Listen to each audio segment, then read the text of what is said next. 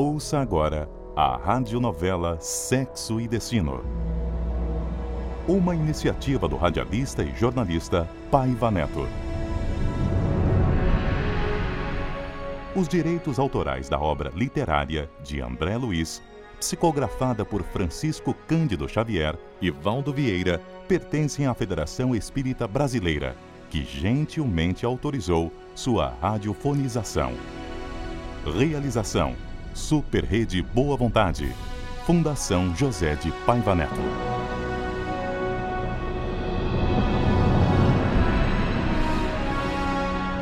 No capítulo anterior, vimos a insistente ação de Nemésio, tentando recuperar seu relacionamento amoroso com Marina, que está grávida e muito bem casada com Gilberto, seu filho. E um fato inesperado entra em cena. Sexo e destino, amor e consciência, liberdade e compromisso, culpa e resgate, lar e reencarnação. Uma comovente história nascida na dura forja da realidade cotidiana.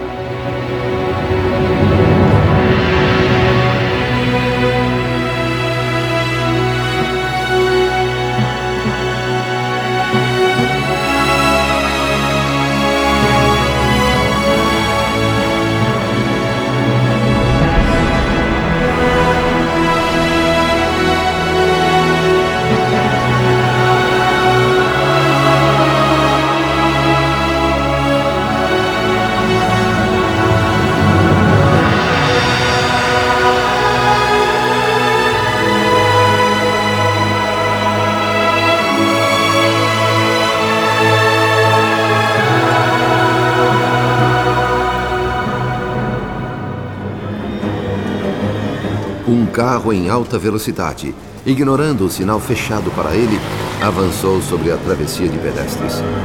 Numa fração de segundo, Cláudio percebeu o perigo e livrou a filha, empurrando-a rapidamente para o meio-fio.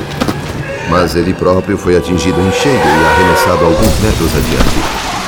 Ao volante do carro descontrolado que fugiu velozmente do local, estava Nemésio Torres com fisionomia de louco. Instaurou-se o tumulto na rua. Marina gritava desesperada e acudia ao pai estendido no asfalto. As pessoas em volta ajudavam no que podiam. Os mais revoltados saíram em perseguição do criminoso. Uma ambulância foi chamada imediatamente. A polícia entrou em ação. Enfim, um caos barulhento onde todas as providências pareciam insuficientes, inúteis. Em meio à confusão reinante, Moreira e eu vimos uma senhora desencarnada se aproximar de Cláudio. Era a irmã Persília, que já conhecíamos. Debruçava-se sobre ele abatida, triste, ao mesmo tempo dedicada como uma enfermeira. Cláudio recuperou os sentidos e com dificuldade ajeitou o corpo enrijecido sobre a poça de sangue no asfalto. Filha, como você está, filha? Se machucou muito? E o bebê? Não, pai. Não sofremos nada. Estamos bem. Mas o senhor está muito ferido. Não se preocupe, filha. Eu vou ficar bem. Graças ao bom Deus, você e a minha netinha nada sofreram.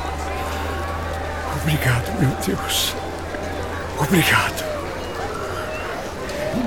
Mande alguém avisar o Gilberto. Moreira e eu, auxiliados por um grupo de amigos desencarnados que atendeu ao nosso apelo, protegíamos da melhor forma possível a gestante, a criança em seu ventre e o avô gravemente ferido. Persília, sentada no chão, chorava muito enquanto amparava a cabeça de Cláudio no próprio colo. Algumas ocorrências, dessas que o mundo convencionou chamar de coincidências, vieram à lembrança do Sr. Nogueira naquele momento. Estávamos em novembro. Dois anos antes, nesse mesmo mês e próximo ao mar como agora, acontecera o desastre com Marita. Acidente de mesma natureza, atropelamento.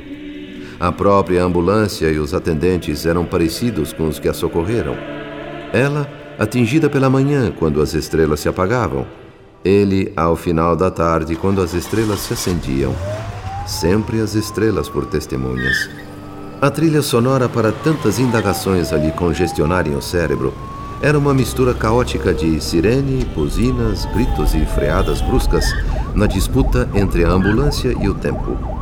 No pequeno espaço sacolejante, ao lado da maca, nos vimos, Moreira e eu, diante de uma surpresa feita pela irmã Persília.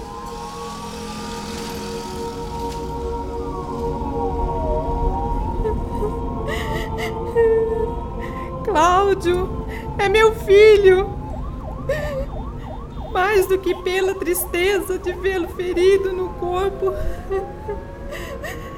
eu choro de alegria por ver seu espírito evoluir. E agradeço a Deus por ter me permitido esta reaproximação. Não fui para ele uma boa mãe neste mundo. Fui sim uma mulher prostituída. Hoje, depois de provas muito difíceis, eu trabalho pela minha regeneração. E nada mais desejo senão pedir perdão ao meu filho pelos péssimos exemplos que eu lhe dei.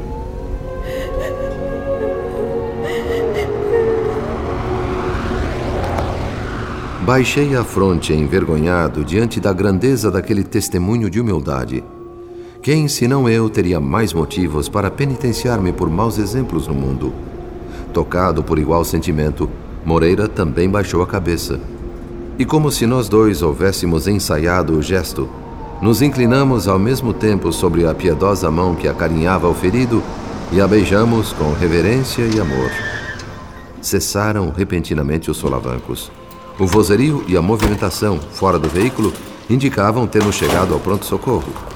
Carregado às pressas para a emergência, Cláudio não ocultava a precariedade de seu estado. O pronto atendimento, com todos os recursos que a medicina possuía, pouco adiantou. De nossa parte, envidamos todos os esforços na esfera espiritual. Mas a situação era de extrema gravidade. O irmão Félix já nos aguardava em companhia de alguns auxiliares desencarnados. Estive com Nemésio Torres. Essa situação é curiosa. A quem devo atender primeiro, a vítima ou ao verdugo? Qual dos dois necessita mais desesperadamente de auxílio? Cláudio, renovado como ser humano, tem ao lado a filha e o genro, mas Nemésio não tem ninguém. Está completamente só, entregue ao próprio infortúnio. Ah, que dilema!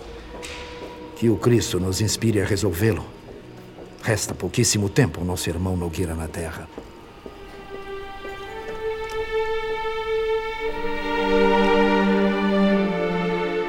Preces banhadas em lágrimas revezavam-se nos lábios de Marina, Gilberto e do velho Salomão, amigo de sempre. No leito da terapia intensiva, frustrava qualquer esperança a figura inerte de Cláudio, já às portas de um estado de coma que certamente precederia a morte do corpo. Antes que a lucidez o abandonasse de todo, formulou mentalmente um derradeiro pedido a Jesus que Nemésio e Dona Márcia recebessem a benevolência não só da espiritualidade maior, como de Marina e Gilberto. Que os jovens não alimentassem ódio por eles nunca. O lar do Flamengo deveria estar para sempre aberto a fim de recebê-los como irmãos, familiares, com muito amor. O mesmo amor que ele, Cláudio, aprendera, um pouco tardiamente, mas felizmente ainda em tempo, a ver como o maior, mais intenso e necessário sentimento humano. Encerrando o requerimento mental, pediu a Jesus que não esquecesse o mais importante entre todos os detalhes: que o genro e a filha escolhessem para a netinha o nome de Marita. Minutos depois, a consciência deu lugar ao vazio escuro do coma. Bateu por mais quatro horas o coração em seu peito e depois silenciou de vez no exato momento em que os passarinhos lá fora cantavam anunciando o nascer de um novo dia.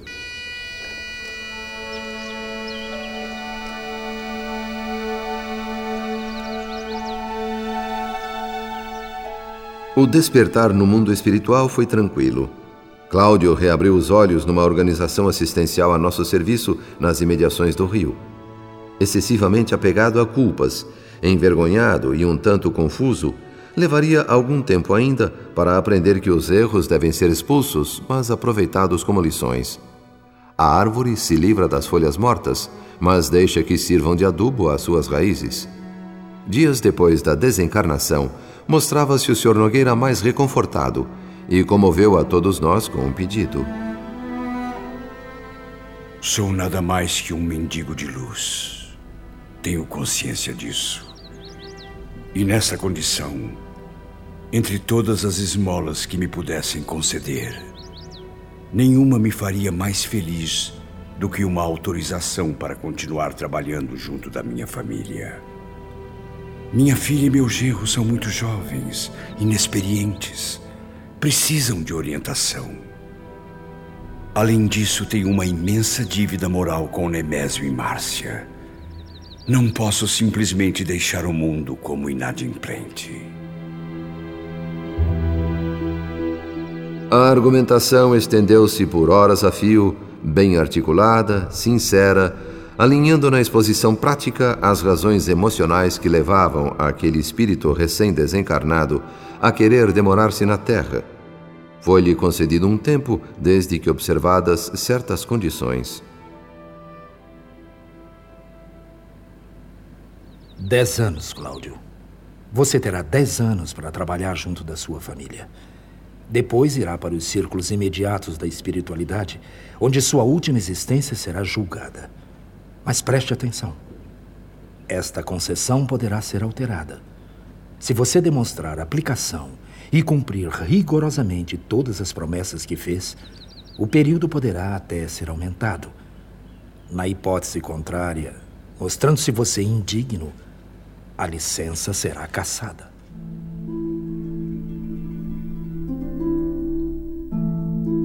O mecanismo de amor da bondade divina é perfeito.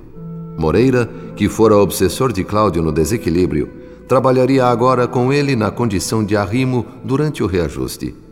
Num belo amanhecer, uma semana depois, ele, Persília e eu pisávamos as areias do Flamengo acompanhando Cláudio em sua volta ao lar. O quarto do dono da casa permanecia intacto. Sentada na cama que pertencera ao pai, Marina dirigia fervorosa prece a Jesus. A doce presença de Marita, reencarnada em seu ventre, comoveu de forma especial o Sr. Nogueira.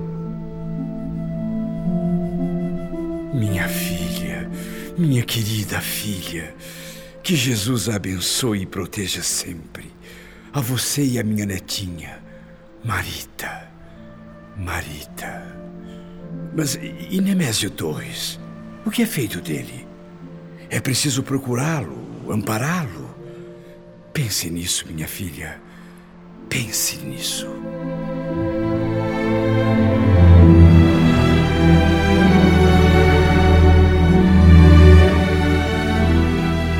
Mesmo não ouvindo fisicamente o apelo, a jovem mãe o registrou mentalmente. Preciso ver o meu sogro. Soube que ele está gravemente enfermo Gilberto e eu devemos ter forças para esquecer o passado e ajudá-lo no que for possível. Não podemos recuar agora, nem permitir que nenhum sentimento negativo nos impeça. O senhor Nemésio, apesar de tudo, é pai. Meu marido irá compreender e procurar a reconciliação. Tenho certeza.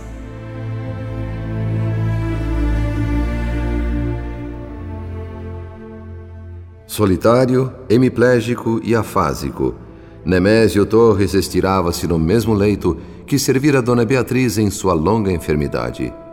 Lúcido, mas não podendo se expressar verbalmente pela incapacidade de coordenar os músculos, contava só com a assistência espiritual de Amaro, o bom enfermeiro desencarnado que velara por sua esposa. Através desse amigo fiel, tomei conhecimento da tragédia que envolvera aquele homem antes tão rico e bajulado. Nosso irmão Nemésio foi vítima de uma paixão doentia. Quando se viu definitivamente rejeitado por Marina, cedeu à pressão dos obsessores e decidiu exterminar a jovem e suicidar-se em seguida. Só que errou e atropelou o pai em vez da filha. Percebendo isso, entrou num desespero tão forte que que o corpo fragilizado não resistiu e sofreu um derrame. Até mesmo os vampirizadores que o incitaram ao crime desertaram quando lhe viram a saúde física arruinada. Tornou-se inútil para eles e o descartaram como, como algo que se atira ao lixo depois de usado. Só não desencarnou porque o irmão Félix mobilizou recursos poderosos para mantê-lo atrelado à matéria. Não deveria o senhor Nemésio deixar a terra sem, sem aproveitar o benefício da enfermidade no corpo físico. As vantagens da dor seriam de grande utilidade para alguém de, de refinada inteligência, atado a um veículo completamente desajustado. Um farrapo de gente sobre a cama. Defaçada por credores e saqueada por empregados desonestos, a casa dos Torres não mais ostentava as pratarias, as baixelas, os cristais, as porcelanas e tudo mais que tivesse algum valor material. E tudo isso tudo isso aconteceu em menos de uma semana.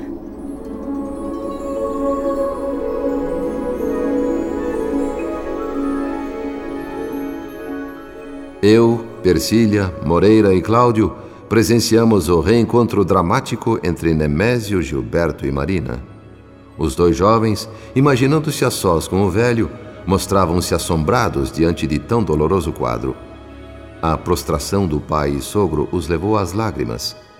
Impedido de se expressar pela fala, embora os reconhecesse, o Sr. Torres experimentava indescritível angústia. Apesar da total lucidez, nenhuma única palavra conseguia articular, balbuciando sons ininteligíveis. Mas o fluxo de seus pensamentos mostrava-se a nós outros límpido, consciente. Marina. Marina. Sou um infeliz. Perdão, pelo amor de Deus. Perdão pelas cartas afrontosas. Perdão pelo meu crime. É, eu estava louco no momento em que joguei o carro em cima do seu pai. Diga. Diga se ele morreu. Perdão. Perdão.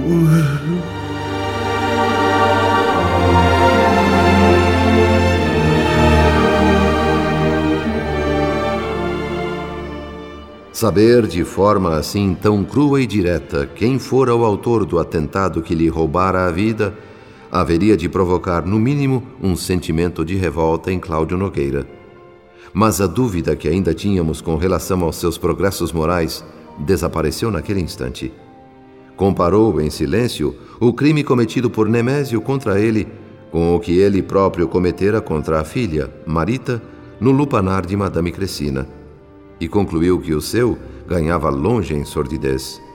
Contrito, ajoelhou-se e, envolvendo Marina num abraço, influenciou-lhe a mente para que buscasse a mão de Nemésio e a beijasse com a reverência que os filhos devem aos pais.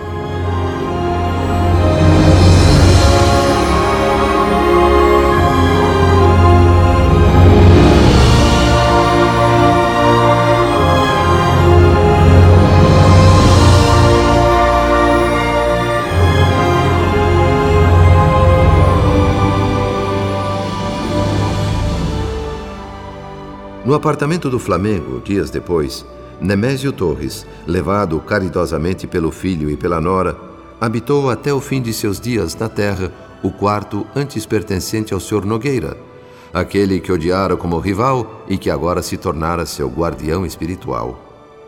Dona Beatriz, sabendo sem muitos detalhes o que se passava no Rio de Janeiro com seu marido e seu filho, solicitou ao irmão Félix autorização para visitá-los e de quebra rever a casa onde vivera.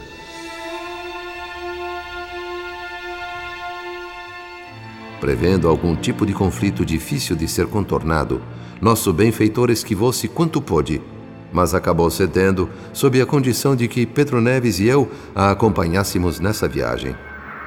Fomos recebidos no apartamento do Flamengo por Moreira e Cláudio. Ao ver Nemésio desfigurado na cadeira de rodas, a mãe de Gilberto revelou-se profundamente chocada. Mas que aconteceu com você, meu querido?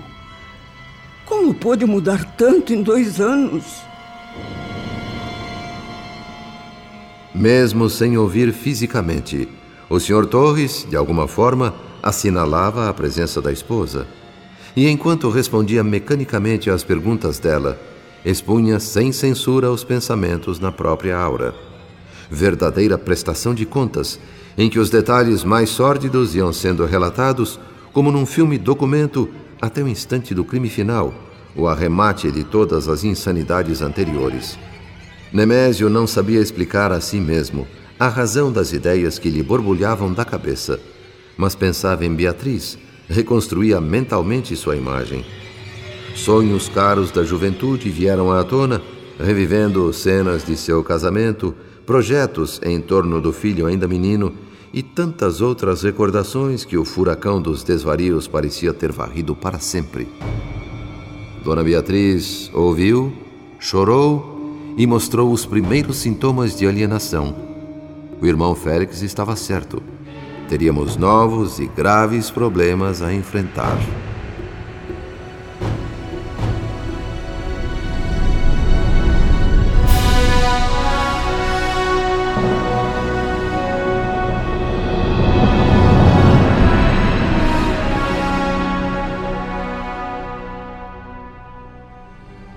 Radionovela Sexo e Destino.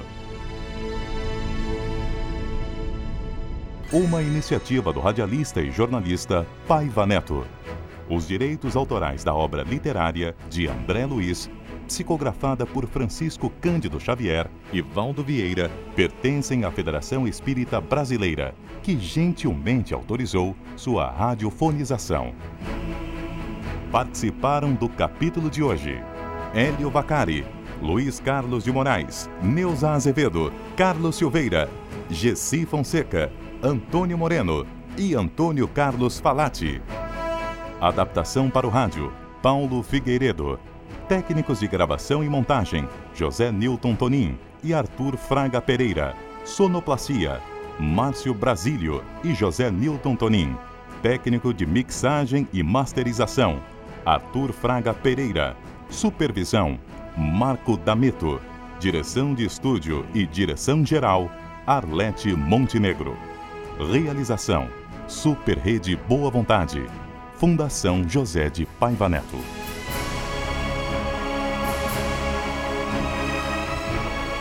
Não perca o próximo capítulo da radionovela Sexo e Destino. Aqui na Super Rede Boa Vontade.